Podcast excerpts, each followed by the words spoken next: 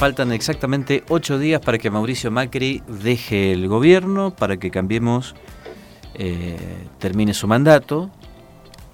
¿Cómo fueron estos cuatro años de Mauricio Macri en el gobierno? Pero especialmente, ¿cómo fue con la provincia de Misiones? ¿Fue beneficioso para la provincia de Misiones? Vino mucho, pero eso... Vino mucho, vino poco. ¿Qué pasó? Bueno, como todos los lunes, le damos los muy buenos días a nuestro colega y amigo Fernando Oz. Fernando, ¿cómo te va? Buen día. ¿Qué tal, Ariel? Buen día, ¿cómo estás? Bien, bien, bien. Buena semana, buen diciembre, che. Fernando, ¿qué, ¿qué, te parecieron estos cuatro años de Macri y su relación con Misiones? Eh, los de Macri me parecieron honestamente patéticos, muy flojos. Sí. Eh, creo que los que lo votaron y los que no lo votaron esperaban otra cosa. Eh, hay cosas que no me sorprendieron Que no. porque sí, sí, no, hay cosas que no me, sorpre- no me sorprendieron en absoluto y hay otras que, que sí, ¿no? Eh, creí que iban a ser un poco más eh, inteligentes desde el punto de vista económico. No, no, no, no, no creí que fuesen tan chambones, tan, tan básicos. Mm. Eh, hay algunos que dicen que, que no, que no son estúpidos y que todo lo que lo hicieron lo hicieron a propósito para ganar a ellos. Sí. No quiero ser tan mal pensado. Me cuesta ser, no, me, me cuesta ser mal pensado, te voy a ser honesto. Me cuesta ser mal pensado. Eh, y respecto a lo que le dejó la provincia, Sí. y la verdad que poco, la verdad que poco. Creo que la provincia con su política eh, de realpolitik, eh, lo que trató de hacer es eh, sobrevivir, ¿no? No tomar crédito.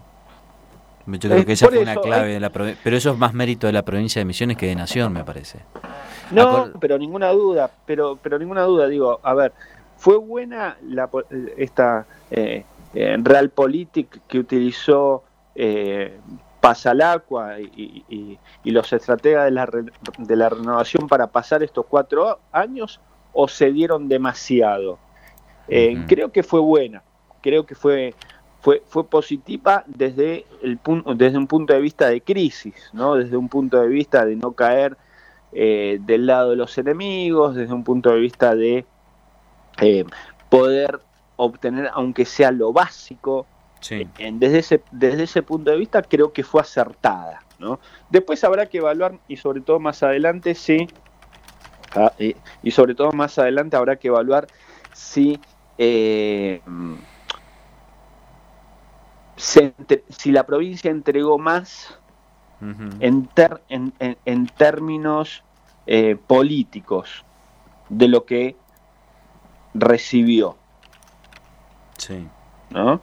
Porque convengamos que eh, eh, le costó mucho a la, a la renovación tomar determinadas posturas, hubo muchísimas personas, muchos cuadros políticos de la renovación que tomaron en distancia de la renovación justamente por, por, por determinadas eh, eh, posturas políticas con el macrismo.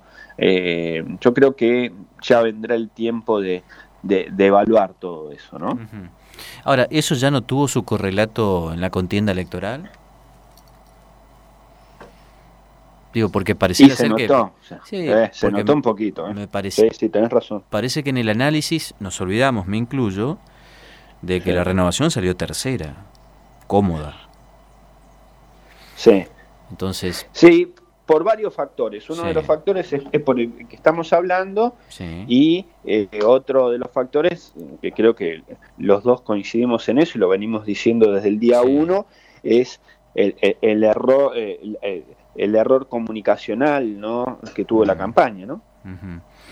Eh, leí el- en Puente Aéreo el fin de semana, pu- puenteaerodigital.com, esta, esta especie de polémica, lo pongo muy entre comillas, por la Reserva San Juan, que pasa de la entidad binacional Yacyretá a parques nacionales. Sí. ¿Eso es para la tribuna? ¿Es para la gilada? ¿El enojo? fue, es medio raro, ¿no? Porque, a ver, cuando eh, Cristian Franchi, que, quien fue el que, el que hizo la investigación, comienza a preguntar a Yacyretá, comienza a preguntar a otros eh, organismos como parques nacionales, etcétera, etcétera, ¿qué hace lo que hace un periodista. Cuando tiene dudas de algo, cuando le llama la atención de algo, va, golpea la puerta y pregunta.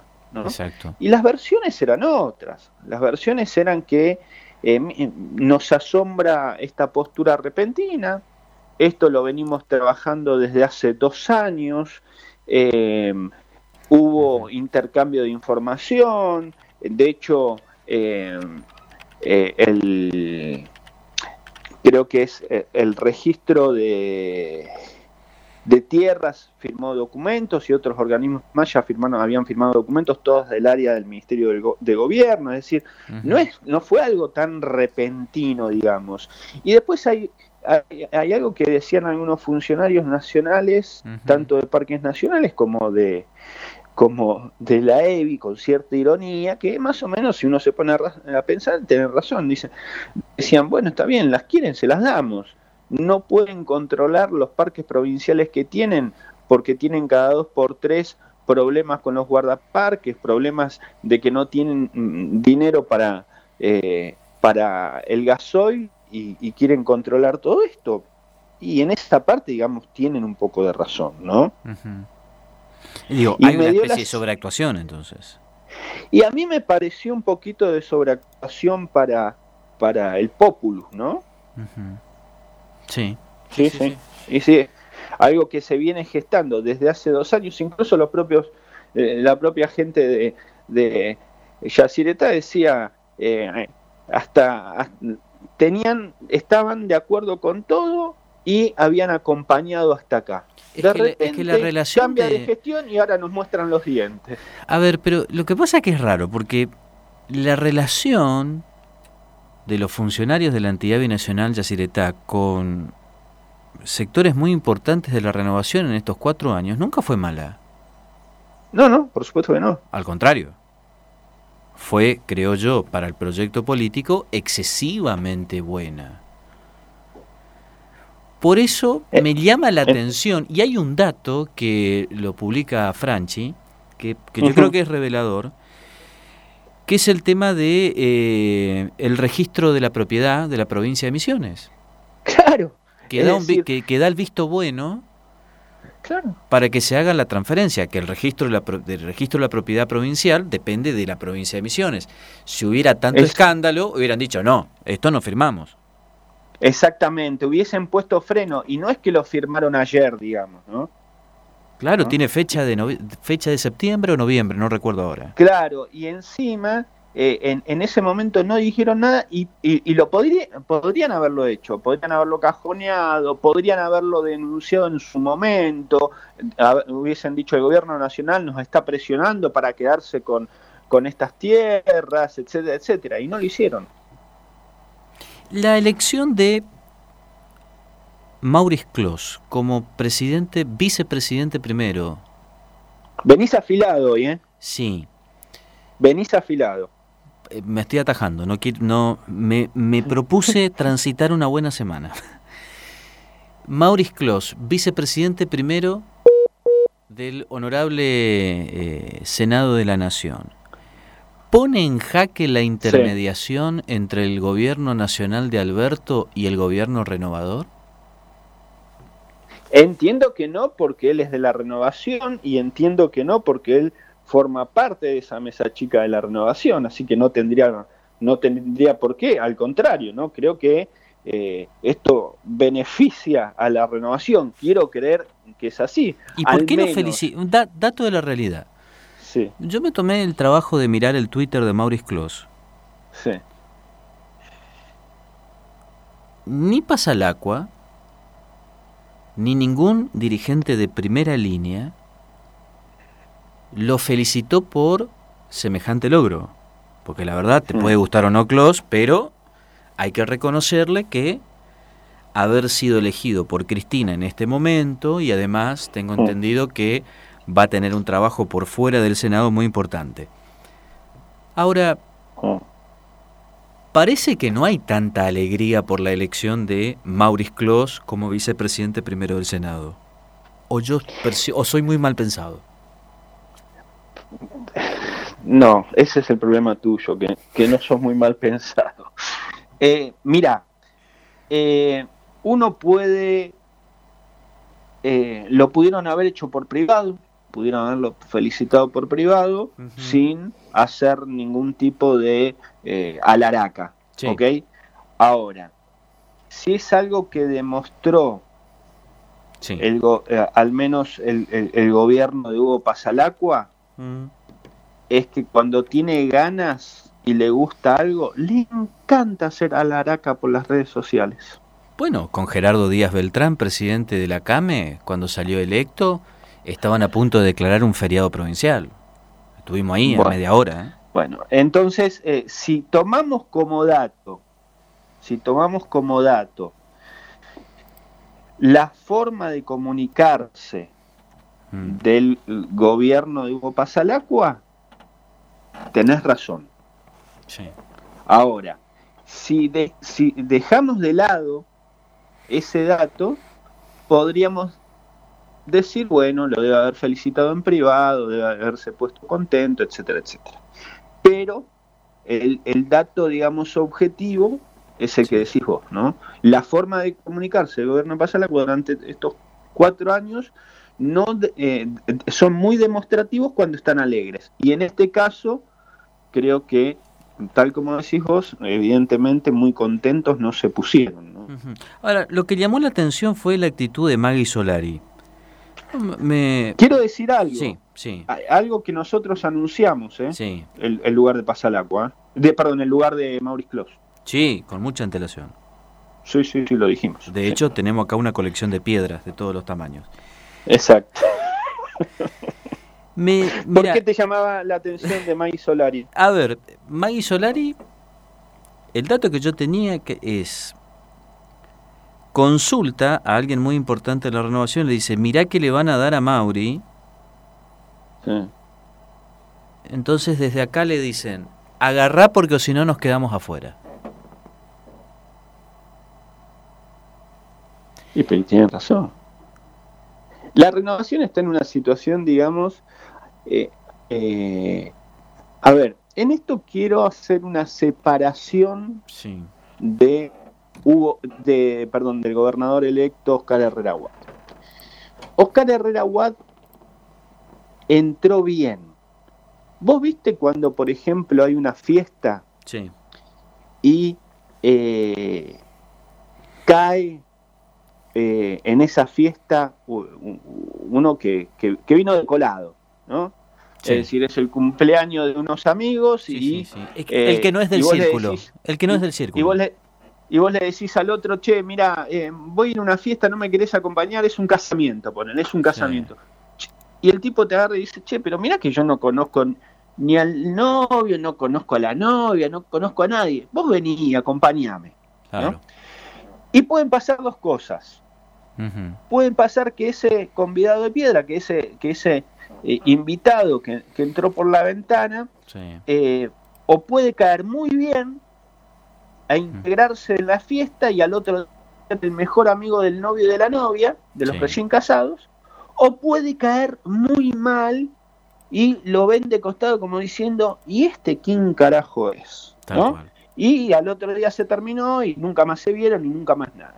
Bueno, el caso de Oscar Herrera Wad es, como la primera parte, el, primer ejemplo, es decir, Oscar entró y cayó bien Oscar eh, hoy eh, es un, tipo en el que el presidente de la nación, el presidente electo, en determinadas cuestiones le consulta. Y de hecho ya ha hecho cosas, y en Estados Unidos, no menor, ha pedido de Alberto Fernández. Es decir, yo hoy a Oscar Herrera Wad lo, lo pongo como parte de la mesa del gobierno nacional. Sí. ¿Mm? Ahora, eh, es, hay también una postura de, la renovación de agarren todo lo que puedan, muchachos. Cosa de estar adentro. ¿Por qué? Y porque pesa, pesó su relación con, eh, con el gobierno nacional de Mauricio Macri, pesó eh, esa postura ambivalente que, que pusieron a la hora de eh, votarlo a este, votarlo al otro, total son todos iguales y votar nuestros diputaditos. Por la información que yo tengo desde Buenos Aires, el tema de la boleta, el tema de la boleta corta todavía está en los pasillos, ¿eh? Está bien. Bueno, justamente por eso te estoy diciendo. Entonces, está la renovación tiene una política de entremos por donde tengamos que entrar y agarremos lo que podamos agarrar, ¿no? Pero eh, dentro de esa estrategia quiero destacar esa, esa postura de Oscar Herrera que es un tipo que cayó bien y lo tienen adentro. O sea, eh, Oscar Herrera tiene el teléfono rojo. Que, no es un detalle menor. No sé otros si tienen el teléfono rojo. Oscar Herrera tiene el teléfono rojo. otros, no sé. Esto que decís es, eh, es importante porque indudablemente de hecho, a otros le hacen creer que tiene el teléfono rojo. Mm. Hmm. Lo dejamos ahí. La última. Sergio Lanciani. ¿Será ministro de Energía o no? ¿Qué información tenés desde Buenos Aires? Yo, lo yo no solamente lo tengo como confirmado, sino que además eh, tengo información de los, de, los integrantes de su equipo que ya están trabajando y fuertemente dentro de, del, eh, del esquema y, y, ya, ya, se hicieron la distribución de los cargos dentro de lo que va a ser una secretaría, no ministerio. a ver, eh, primero, va, a ver, ¿él va a ser el secretario de Energía de la Nación? ¿Va a ser el uno o va a estar dentro de la estructura de energía con una Secretaría de Planeamiento Estratégico Energía Foquito 2030. Una cosa así. Lo suyo va a ser una, es, eh, eh, la Secretaría de Energía de la Nación, de la misma manera que fue Secretaría de Energía durante eh, el gobierno de Cristina Fernández de Kirchner, quien estuvo al frente fue Daniel Cameron. Ese es el rango, ese va a ser el rango institucional, Secretario de Energía. Ese es el rango institucional y ya eh, el hombre no solamente con vaca eh, muerta con vaca muerta o sin vaca muerta porque no sea cosa de que como le hicieron en Misiones le dieron la Secretaría de Energía pero sin EMSA. No no no no no. Con vaca muerta está no no incluye todo. Eh, obviamente que hay sectores que van a estar eh, distribuidos, ¿no? Es, decir, lo que ocurra en Vaca Muerta va a ser responsabilidad del secretario de Energía de la Nación, que va a ser Sergio Lanciani. ¿Ok? Obviamente que esas decisiones va a tener mucho peso dos, personas. Uno, el, ministro, el, ministro de la Producción y el otro, el ministro de Economía. Perfecto. Eh, que, eh, de hecho, durante todas las reuniones que se fueron haciendo a lo largo, desde que desde que 10 eh, días posteriores, una semana posterior a que ganara Alberto Fernández, todas las reuniones que se hicieron participaron de, diferentes diferentes personas que van a ser funcionarios del, próximo gobierno, ¿no? Participó Matías Culfas, participó eh,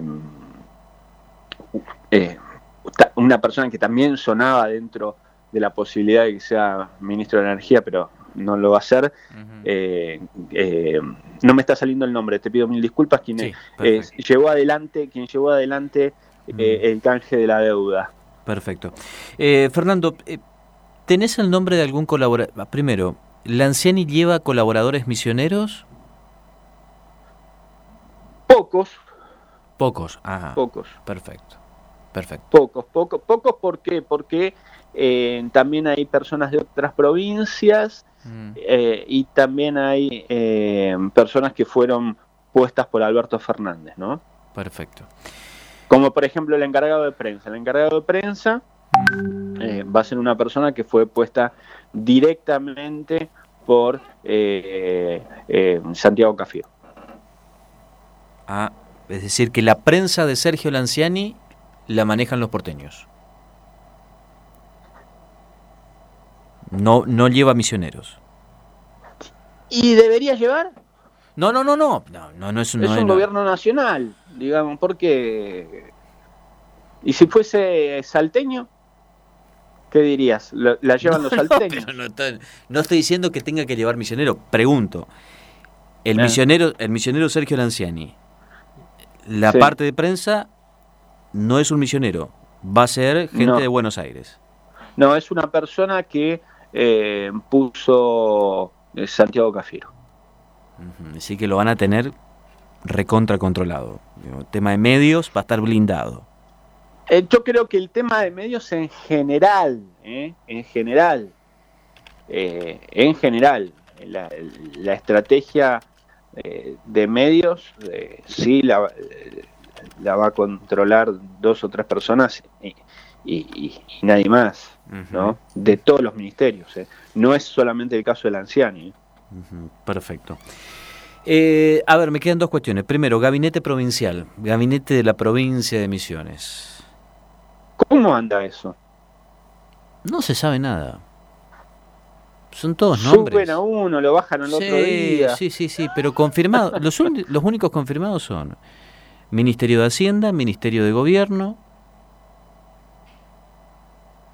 Y después los otros no sé. Rentas, ¿qué va a pasar con rentas?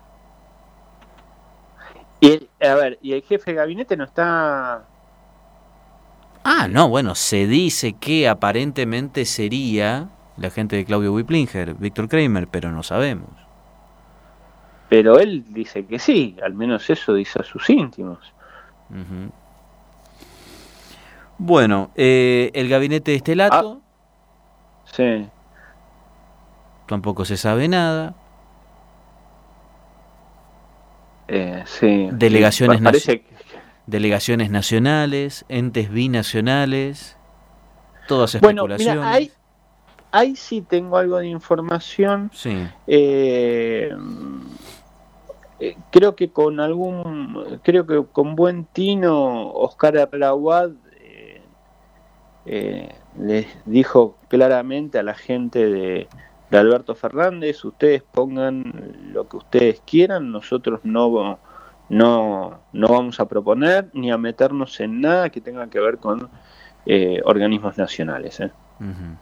Ah, es decir, que no va a haber renovadores en organismos nacionales. O al menos no hay. No, hay No, una- pero, no, pero posiblemente sí, pero no va a ser una decisión de eh, Oscar Herrera Ward, cosa que me parece muy bien porque, digamos, mantiene eh, lo nuestro es nuestro, lo de ellos es de ellos y, y vamos a tener una... eh, vamos a, a colaborar de la misma manera que se viene colaborando con el gobierno de Néstor Kirchner, con el gobierno de Cristina, con el gobierno de Macri y ahora con el gobierno de Alberto Fernández. Me, me- me parece que en eso la renovación mantiene una, eh, una conducta que creo que, que es la correcta, ¿no? La última, libros. Eh, a ver, eso sí, yo quiero, para cerrar este capítulo, Sí. me da la sensación que va a haber muchas sorpresas dentro del gabinete de Oscar Errawat y yo no sé... eh, ¿Vos decís?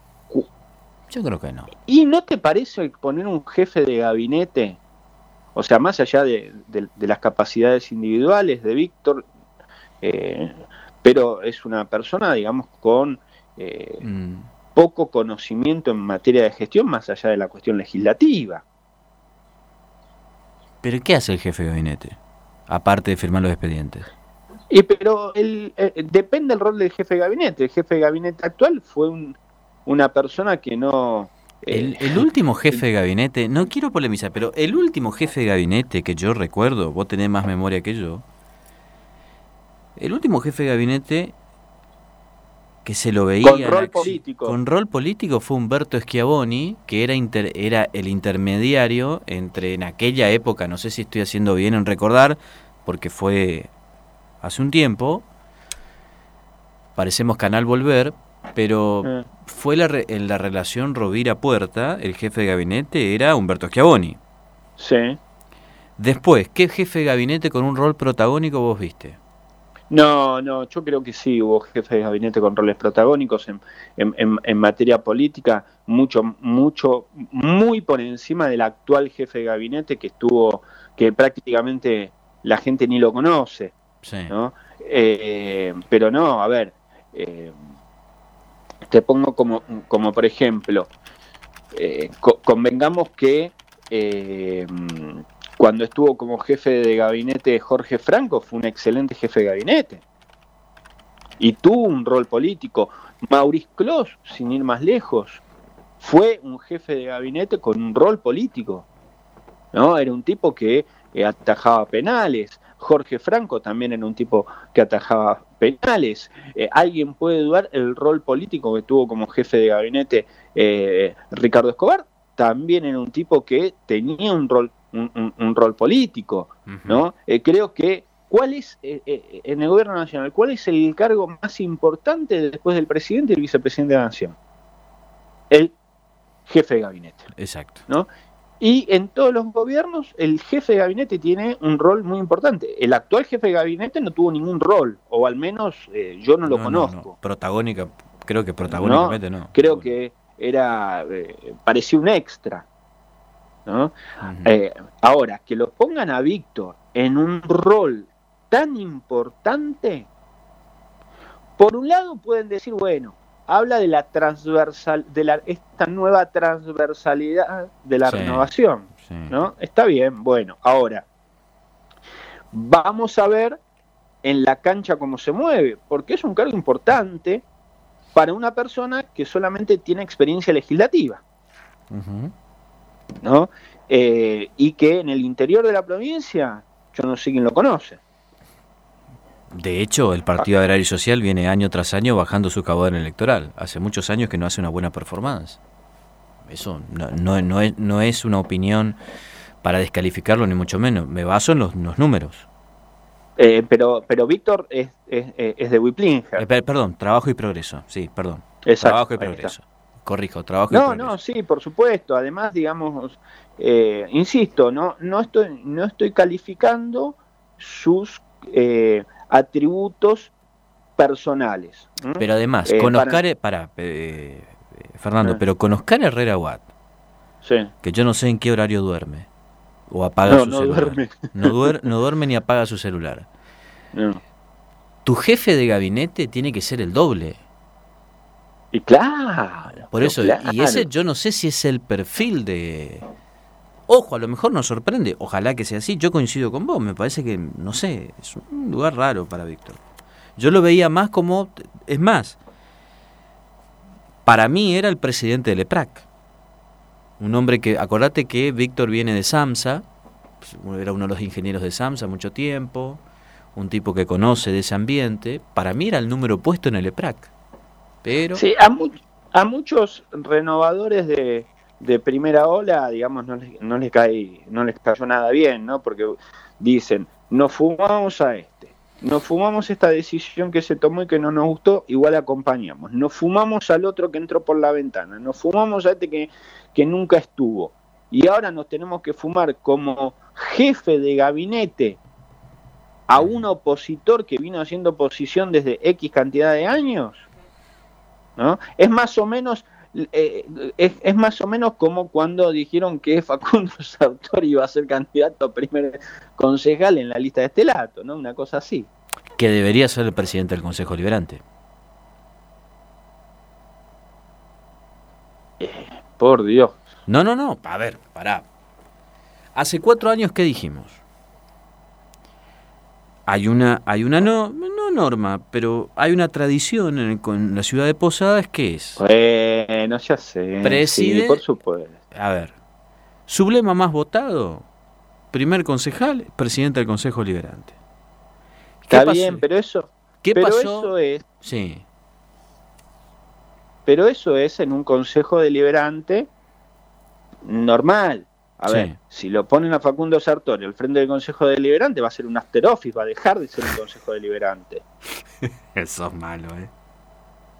Pero es verdad. Menos mal, a esta hora no es están despiertos. to- y- y- y- A esta hora no están despiertos todavía, pero bueno. Una fiesta. Sí, sí, sí. Tengo entendido que no, que sigue Fernando Mesa. ¿eh? Sí, sí, tengo entendido lo mismo. Tengo entendido lo mismo. Es, y es lo más coherente, ¿no? Es lo más coherente. Sí, sí, sí. ¿Qué sé Sí, libros. Eh, eh, sí, libros. sí. Te, mira, eh, te voy a recomendar dos libros rapidito. Uno es eh, un, un librazo para, para quienes les gusta eh, el, el- el oficio. eh, Richard Ka- Kapu- Kapuscinski, ¿no? Ujú. un, un periodista polaco que, que- ya falleció, realmente un- un maestro en las letras, pero, solo, pero sobre todo eh, un, un maestro en, en materia de ética periodística. ¿no? Eh, un libro muy interesante que se llama eh, este, of- el- el, Los cínicos no sirven para este oficio. Hay varias traducciones, pero es así. Es Richard Kapuscinski, muy, muy interesante para quienes les guste el periodismo. Y otro libro que quiero recomendar, que yo no sé ya lo- si ya lo hice, eh, que es Familia Adicta, ¿m? de Mauro Federico. Ah, sí, Eh, sí, dice que está muy bueno. un, pa- un padre y un hijo cuenta cómo salir del infierno. Eh, Mauro Federico eh, Mm. tiene cuatro libros, no, eh, a ver, sí, tres o cuatro libros que, eh, sobre el narcotráfico. Mauro Federico se la pasó investigando el narcotráfico no solamente en la Argentina, sino en Latinoamérica. sí. Lo que no sabía era que en la habitación de, en, en la habitación que tiene al lado, en, en su casa, eh, su hijo venía consumiendo desde los 11 años. Mira vos. ¿Mm? Eh, claro, en la vorágine del trabajo, etcétera, etcétera, no vio que el principal infierno de lo que él mismo investigaba Qué paradoja, ¿no? Qué, qué increíble. Exacto, lo estaba viviendo su hijo. Eh, bueno, fueron años de tratamiento, fueron años de lucha, y lo que hace Mauro Federico con este libro que se llama Familia Adicta es justamente contar eso, ¿no? Eh, e- ese, ese, ese detrás de escena. Mientras él investigaba el narcotráfico, eh, su hijo se daba con todo y es un libro es- escrito, como él dice, a cuatro manos, porque lo escribió él y Ariel Federico, que es justamente su hijo, que ya eh, está, eh, por suerte, eh, afuera de- del mundo de las drogas. Es un bueno. libro eh, de ediciones B, Mm. muy fácil de, de- de leer, pero muy, muy, muy interesante y realmente lo, lo recomiendo sobre todo por el calor humano que uno puede encontrar entre sus páginas. Ujú. Que me imagino que para vos debe ser muy particular porque sos muy amigo de él y leer esa historia debe ser fuerte. Edité además el libro, sí, sí, sí, es una historia realmente muy, muy fuerte y, y, y, ve- y- y- y verlo a él en el proceso del libro, claro, porque él se enteró de cosas en el Mm. proceso del libro que antes eh, con el hijo no las había hablado, ¿no? Vos. Así que fue un, un libro escrito con tinta y con muchas lágrimas. Increíble. Fernando, te mando un gran abrazo, ¿eh? que tengas una excelente semana y ya el lunes que viene con los nombres designados oficialmente seguramente. Exacto. Te mando un fuerte abrazo. Gracias, gracias eh. chau amigo. chau. Opinión responsable. Decimos lo que pensamos. Siempre.